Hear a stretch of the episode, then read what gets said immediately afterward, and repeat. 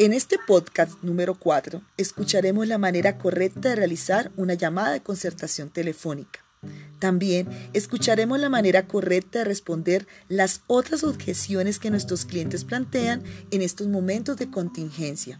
Escuchemos. Buenos días, por favor, el señor Néstor Briseño. Sí, con él habla. Señor Néstor, buen día. Le hablo de parte del señor Manuel José Gómez, amigo suyo de Colmédica. Mi nombre es Liliana Góngora y trabajo para Pan American Light de Colombia. ¿Cómo está usted? Muy bien, Liliana, gracias. Hace unos días estuve reunida con el señor Manuel José Gómez, a quien asesoré en cómo proteger el ingreso y asesoría le será a usted de gran utilidad. Además que lo aprecia mucho como amigo. Qué bueno, me alegra saber eso, oye.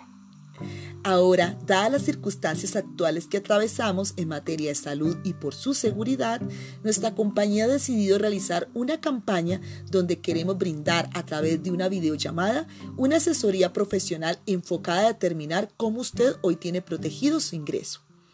Para poderle ampliar la información, señor Néstor, ¿le parece bien que nos conectemos hoy sobre las 2 de la tarde o prefieren mañana sobre las 11 de la mañana? Pues mira, voy a ser muy honesto y directo. Yo siento que en este momento ustedes están aprovechando la situación hoy para vender. Señor Néstor, entiendo lo que puede sentir, pero como compañía aseguradora es nuestra responsabilidad social impulsar a crear conciencia en la sociedad y proteger a las personas que más amamos.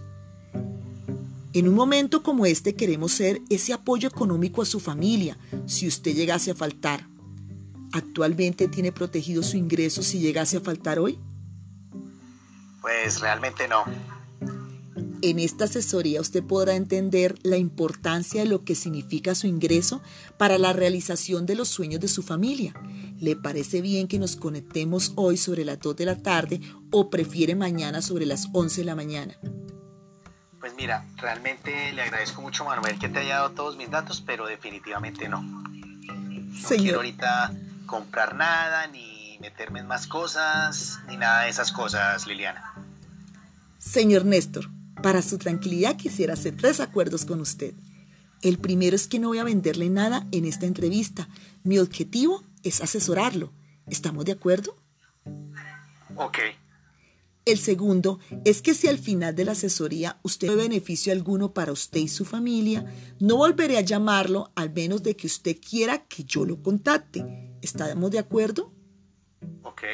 Y el último acuerdo, señor Néstor, es que si al final de la asesoría usted ve beneficios para usted y su familia, este podría ser el inicio de una larga relación a nivel comercial entre usted y yo. ¿Está de acuerdo conmigo? Ok. ¿Le parece bien entonces que nos conectemos hoy sobre las 2 de la tarde o prefieren mañana sobre las 11 de la mañana? Bueno, si es sin ningún compromiso, eh, sería mañana a las 11 de la mañana, Liliana. Señor Néstor, entonces nos conectaremos el día de mañana sobre las 11 de la mañana. ¿Me confirma por qué medio le queda más fácil? ¿WhatsApp, Skype, Facebook o Zoom? No por cualquiera, pienso que, bueno, yo tengo Skype, puede ser por ahí, oye. Perfecto. Le agradecería me reserve en su agenda entre 11 y 12 del día.